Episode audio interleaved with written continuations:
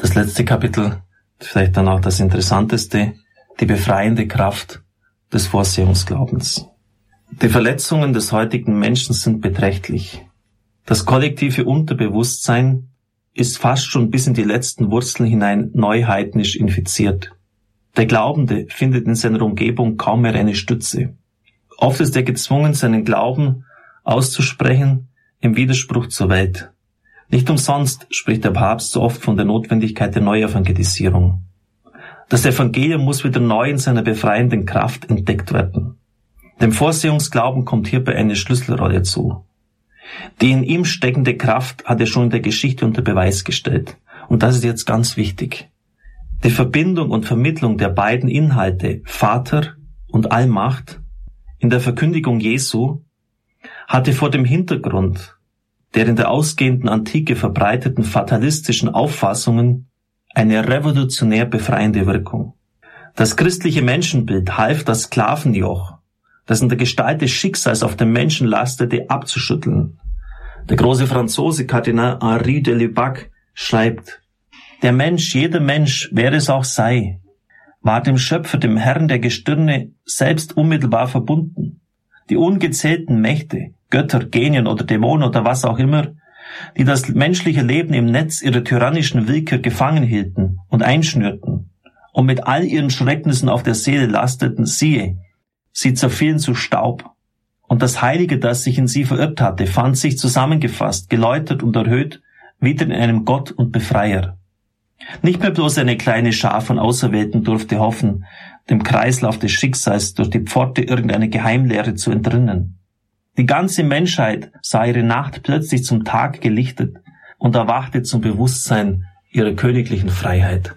Liebe Freunde, liebe Zuhörer, das ist in den ersten Jahrhunderten geschehen. Da gab es nämlich verschiedene Religionen und so Geheimlehren, Initiationsriten, wo nur einige ganz besonders begabte Leute eingeführt wurden in diese Geheimlehren. Aber insgesamt lastete auf diesen Menschen ein Schicksal, das über sie verfügt hat, das sie nicht gefragt hat. Und jetzt wird in der Verkündigung Jesu deutlich, es gibt die Allmacht. Ja, es gibt die Macht. Aber sie ist verbunden mit dem Vater. Und vielleicht verstehen Sie jetzt, was dann geschieht, wenn wir wieder hinter dieser Linie, die das Evangelium uns geschenkt hat, zurückfallen. Dann werden all diese Ängste und Befürchtungen, von denen Christus uns befreit hat in seiner Botschaft, wieder auf die Menschheit einstürzen. Es wird wieder zu Versklavungen kommen, zu geistigen, die Vorsehungslehre mit ihrer Ausrichtung auf den Einzelnen kann heute ähnlich befreiend wirken wie damals. Wird doch die Verlorenheit des Sandkorns Erde in der uferlosen Weite des Universums zum Abbild der Verlorenheit des Einzelnen in der immer größer werdenden Menschheitsfamilie, in der anonymen Massengesellschaft von heute, in der man sich nur mehr als winziges Rädchen einer großen Maschinerie begreift. Wenn in dieser Situation gesagt wird, du bist von Gott geliebt, er hat einen Plan für dich. Er interessiert sich für dich. Du bist nicht nur einer von sechs Milliarden Menschen auf dieser Erde. Ich habe dich in meine Hände eingezeichnet. Für dein Leben gebe ich ganze Völker aus dem Buch Jesaja. Dann ist das doch Botschaft der Befreiung, der Erlösung. Ja, es gibt diese Macht, diese Allmacht. Aber sie ist kein blindes Schicksal, das über den Menschen verfügt. Es ist der gütige Vater. Hat die Frohbotschaft dass der Mensch von seinem Gott in gewollter Einmaligkeit und Unverwechselbarkeit angenommen, geführt und geliebt wird. Und das schon bei seiner Zeugung, da er sich einem schöpferischen Akt Gottes verdankt, etwas von seiner Aktualität eingebüßt? Als Sie, als ich entstanden sind, wissen Sie, wie das gegangen ist? Sie glauben doch nicht, dass die unsterbliche Geistseele Menschen selber zeugen können die hat diesem entstehenden Menschen eingehaucht. Das ist ein direkter, unmittelbarer Schöpfungsakt Gottes, der hier stattgefunden hat. Das heißt, Gott hat uns schon seit aller Ewigkeit vorausgesehen und gewollt. Er hat Ja gesagt. Natürlich geschieht das durch die Vermittlung von Menschen, die sich hingeben in Liebe, die Ja sagen zu menschlichem Leben. Aber es ist ein Mitwirken mit dem Schöpfungswirken Gottes. Deshalb sind wir auch kein in ein absurdes Dasein geworfener, sondern Gott trägt uns und sorgt sich in Liebe um uns. Er ist Abba, liebender Vater. Im Vorsehungsglauben wird uns das, was wir immer schon erahnt und uns gewünscht haben, in unserer Suche nach Sinn und Geborgenheit als Gewissheit zugesagt. Für unser Leben hält Gott Pläne des Heils bereit, damit dieses gelingen kann. Auch in Schuld und Sünde ist er uns nahe und gibt uns die Möglichkeit zum Neubeginn. Gottes Sohn ist uns als Vorbild und Maß der Verbundenheit und Auslieferung an den Willen des himmlischen Vaters geschenkt worden. Er ist die sichtbare Vorsehung des Vaters. Wie groß ist die Fantasie, Gottes beim Menschen zu sein und ihm immer wieder neu die Wege zu bereiten, ihm alles zuzufügen. Allerdings sind dem Glaubenden Möglichkeiten und Weg, die der Nichtglaubende hat, versperrt. Vom Christen wird erwartet, dass er einer gewissen Nüchternheit der Wirklichkeit standhält und die Nestwärme einer Ideologie vom Rechtsanspruch auf Glück in dieser Welt aufgibt. Ein christlicher Realismus ist im Alltagsleben durchzuhalten. Das ist sicher nicht einfach. Wo Gott vom Menschen aber etwas fordert, schenkt er aber auch auf der anderen Seite in reichem Maß. Der Vorsehungsgläubige hat es deshalb in vielem leichter als der Ungläubige. Sein Glauben an die liebevolle Führung Gottes entlastet ihn. Er kann vieles in die Hand Gottes zurücklegen oder aus ihr empfangen, was dem Nichtglaubenden so nicht möglich ist. In unserer Zeit, in der die geschöpfliche Eigentätigkeit bis zur Ich-Verkrampfung betont wird, wirkt es befreiend, den Geschenk- und Führungscharakter der Vorsehung zu erkennen. Wir brauchen nicht in hoffnungsloser Überforderung alles selbst zu machen. Mehr als eigene Aktivität ist es erforderlich, sich führen zu lassen. Auf diese Weise wird menschliches Dasein befreit von unnötiger Sorge und heidnischer Angst. Mit innerer Gelassenheit können die Aufgaben des Lebens angegangen werden. Die Beistandszusage Gottes in Grenzsituationen des Lebens ist tröstend. Ich bin bei euch, ich lasse euch nicht allein, gerade dann, wenn man euch vor Gericht stellt. Es ist nicht nötig, allein auf eigene Kraft und Einsicht zu bauen. Auch das Wissen darum, eine ewige Zukunft und Heimat bei Gott zu haben, relativiert gegenwärtige Leidenssituationen und gibt Kraft, sie zu bewältigen. Die Geborgenheit des Kindschaftsverhältnisses ist der tragende Grund, der weder durch erfahrenes Leid noch durch die Existenz des Bösen zerstört wird. Der Kern der Vorsehungslehre ist das Vertrauen auf die Führung durch den liebenden Vater Gott. Es geht darum, ob der Mensch auf eigene Einsicht, Stärke und Konstruktionsmächtigkeit oder auf den vorsehenden Gott vertraut. Die Heilige Schrift ist durchzogen von dieser Spannung, vom oftmaligen Drama der Verweigerung. Hättest doch auch du erkannt, Israel, Jerusalem, was dir zum Heil dient. Und der Herr weint, er weint über die heilige Stadt, weil sie sich einfach verschließen. Und er sieht, was ihr bevorsteht. Im Jahr 70, als die Römer sie einäschern. Hättest doch auch du erkannt, ich hätte dich sammeln wollen in ihr Hände ihre Küken. Der Friede wäre zu dir gekommen, heißt es im Psalm, wie ein Strom. Ich hätte dir Weizen in Fülle gegeben. Meine Güte, was wäre in der Heißgeschichte möglich gewesen, wenn die Menschen sich wirklich eingelassen hätten auf ihn? Was wäre möglich in unserem Leben, wenn wir den Mut aufbrächten, ganz Ja zu sagen zu ihm, seinem Wirken in uns keine Hindernisse entgegenzusetzen? Deshalb ist schon das, was Otto Marquardt eingangs gesagt hat, ich lese sie nochmals vor, das Entscheidende. Es ist ein Philosoph, kein Theologe. Diejenigen haben Recht, die dem Vertrauen auf Gott, also dem Glauben das letzte Wort geben. Und das nicht zu können, ist das eigentliche Unglück. Das nicht fertig zu bringen, das ist das eigentliche Unglück. Die schlimmste Strafe Gottes für den Menschen mag darin bestehen, dass er ihn sich selbst überlässt, ihm sozusagen seine Vorsehung entzieht, wenngleich er das nie endgültig tut. Aber im Psalm 81, 13 ist das so festgehalten, da überließ sich sie ihrem verstockten Herzen und sie handelten nach ihren eigenen Plänen. Verstehen Sie, wenn ein Mensch immer wieder Nein sagt zu Gott, wenn er immer wieder eigenmächtig seine Wege geht, dann überlässt Gott diesen Menschen sich selbst. Und das ist das Schlimmste, was ihm passieren kann. Dass er nach eigenen Plänen handelt, wo er in seiner Begrenztheit meint, das Richtige zu tun. An die Stelle der Führung durch Gott tritt das eigene, die Ideologie.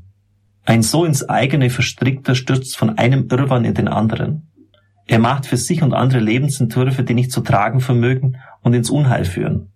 Vom Menschen selbst entworfene Horizonte und Sinnperspektiven öden aber nicht nur mehr an, als sie faszinieren, sondern sie wenden sich letztlich immer gegen den Menschen selbst. Nur Gott kann ihr seiner Vorsehung Zukunft und Hoffnung schenken. Deshalb drängt die ihnen in diesen Tagen vorgetragene Lehre über die Vorsehung auf die Umsetzung im Leben. Ich möchte noch auf ein Beispiel gelebten Vorsehungsglaubens eingehen. Ein Buch, das derart extrem ist, dass man es kaum für möglich hält, dass sich alles so ereignet hat. Das ist von Pater Gerion Goldmann, einem Franziskanerpater. Es trägt den Titel Tödliche Schatten, tröstendes Licht. Er ist Jahrgang 1916, ist in den Franziskanerorden eingetreten und wurde dann als Offizier, als Soldat eingezogen für den Sanitätsdienst bei der Waffen-SS, also einer der schlimmsten Einheiten damals, und dann bei der Wehrmacht 1944 wurde er gefangen genommen und war dann in einem Lager in Algier. Dort waren einige Supernazis untergebracht, die immer noch mit Heil Hitler grüßten und auf den Endsieg hofften. Es war eine Hölle und das musste er bald schon auch selber erleben. Er hat nämlich ganz klar von seinem Glauben Zeugnis abgelegt und das hat dazu geführt, dass einige dieser Nazis ihn bei der Lagerleitung denunziert haben. Er sei einer der Personen gewesen, die in Dachau auch mitverantwortlich gewesen seien für die Malträtierung und die ganzen Massaker, die dort angerichtet worden sind. Am Nachmittag des 27. Februar 46 heißt es in diesem Buch von ihm, kam ein französischer Offizier in meine Zelle drei Soldaten bei sich. Das Urteil sei rechtskräftig, die vielen Zeugenaussagen hätten das Gericht von meiner Schuld überzeugt. Am nächsten Morgen um drei Uhr findet die Exekution statt.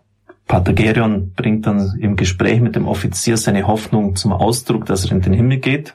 Himmel, was ist das? fragt der Offizier. Ich konnte mir nicht verkneifen zu sagen, dass ich leider noch nicht dort gewesen sei. Aber wenn er noch etwas Geduld habe, würde ich ihm, wenn er mir seine Adresse gebe, von oben gerne eine schöne Ansichtskarte senden. Morgens um 2.30 Uhr kamen vier Soldaten mit Fackeln in die Zelle, in der ich auf meinem Bett lag. Der Offizier vom Vorabend war dabei. Er verlas nochmal den Befehl zur Exekution und befahl mir aufzustehen und mitzugehen. Da ich nicht die geringste Lust hatte, zu meiner eigenen Exekution aufzustehen und hinauszugehen, sagte ich, ich sei zu schwach, man müsse mich schon tragen. Da geschah etwas Unglaubliches. Der Offizier stutzte einen Augenblick, als ob er überlege. Dann drehte er sich zu den vier Soldaten um und gab mit fast wütender Stimme den Befehl, den Raum sofort zu verlassen, von außen abzuschließen und nicht zu wagen, die Tür zu öffnen, bevor er es ausdrücklich befehle. Die verdutzten Soldaten taten wie befohlen. Nun waren wir zwei allein. Eine Fackel in einen Ring gesteckt, erhellte den Raum dürftig. Jetzt kam er auf mich zu, den Säbel hat er aus der Scheide gezogen. Ich dachte, er wird mich nun hier töten. Er legte die Schneide auf meine Kehle und sagte, Sie gehen jetzt wirklich in den Himmel?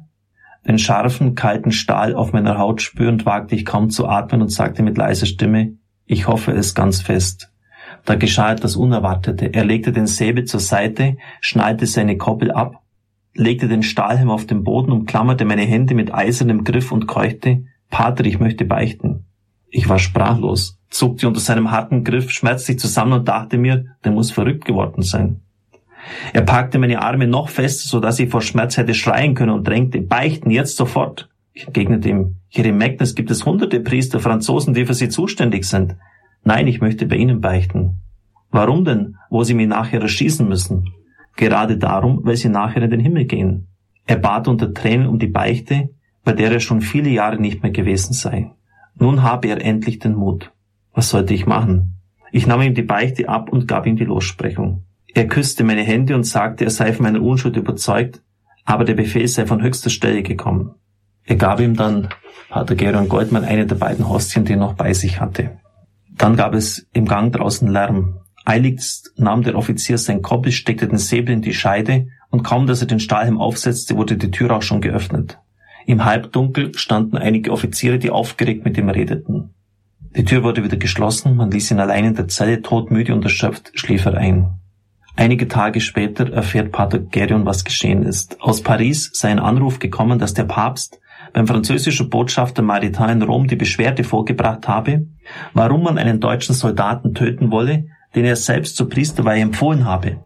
Aufgrund dieses Anrufs aus Rom hatte das in Paris befindliche Büro für alle Gefangenen nach Pater Gerion gesucht und ihn gerade in der Nacht der Exekution ausfindig gemacht. Ohne die lange Beichte des Offiziers wäre es zu spät gewesen. Über das Rote Kreuz ist das Schreiben von Pater Gerion in wenigen Tagen bis nach Rom gelangt. In diesem lateinisch geschriebenen Brief hatte ich direkt an die Adresse des Papstes gerichtet, kurz über meine derzeitige Situation berichtet. Dieses Schreiben hat seine Intervention veranlasst, dass sie mich aber noch rechtzeitig erreichte, das verdanke ich der Beichte des Offiziers. Und man kann jetzt natürlich wieder mit Zufall argumentieren. Dass gerade in der Nacht der Exekution dieser Anruf aus Paris kommt, ihr sollt das sofort bleiben lassen. Der Papst hat interveniert und dieser Mann ist unschuldig.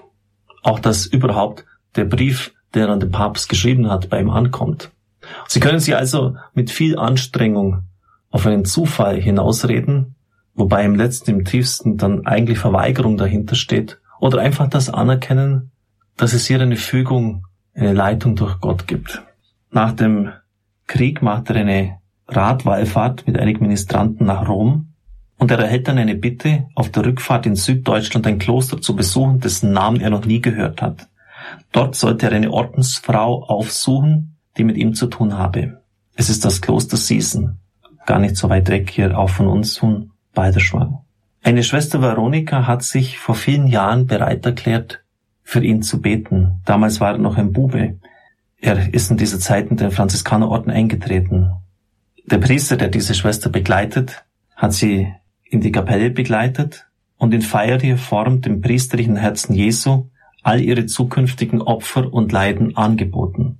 Und die Ordensschwester, an deren Bett Pater Gerion steht, sagt, bis dahin war ich nie richtig krank gewesen, aber schon wenige Tage nach meinem Versprechen wurde ich bettlägerig. Ich liege nun hier schon über 20 Jahre, ohne jemals das Bett verlassen zu haben. Wie groß war meine Freude, als ich endlich erfuhr, dass Gott mein Opfer angenommen und dass sie Priester geworden sind. Seither bete ich darum, meinen Opferpriester von meinem Tod noch sehen zu dürfen. Wie gut ist doch Gott, dass er mir heute diese Bitte erfüllt hat und dass ich sie als Franziskaner vor mir sehe. Als Pater Gero in das Zimmer der Ordensschwester eintrat, blieb er verwundert stehen, vor einem Bett, in dem eine, wie ihm schien, sehr alte Schwester lag.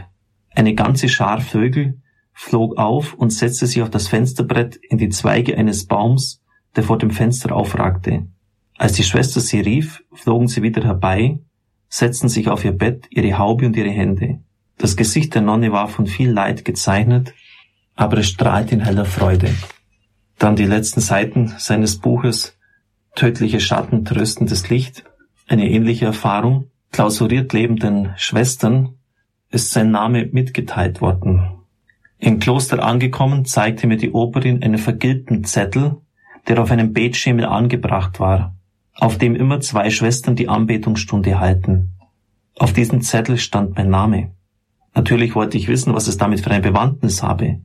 Da erfuhr ich nun folgende Geschichte. Ein Schweizer Pater in Marokko hatte den Schwestern geschrieben, dass ein deutscher Neupriester, also er, in Lebensgefahr sei, als Nazipriester zum Tode verurteilt zu werden. Er habe die Papiere einsehen können und sei überzeugt, dass alle Anklagen nur auf böswillige Verleumdung beruhten. Es sei aber leider zu erwarten, dass sich das Kriegsgericht den lügnerischen Zeugenaussagen anschließen würde. Er bat darum, dass die Schwestern inständig beten möchten, dass dieser Priester nicht erschossen wird. Den Namen des Priesters teilte er mit. Deshalb stand also auf dem Zettel mein Name. Die Schwestern sollten sich Tag und Nacht an ihn erinnern. Sie fügte hinzu, so haben wir sie nie gesehen, und nun freuen wir uns, sie vor uns und gerettet zu sehen. Was sagt die Heilige Schrift an so vielen Stellen? Wer im Namen Jesu betet, wird erhöht werden.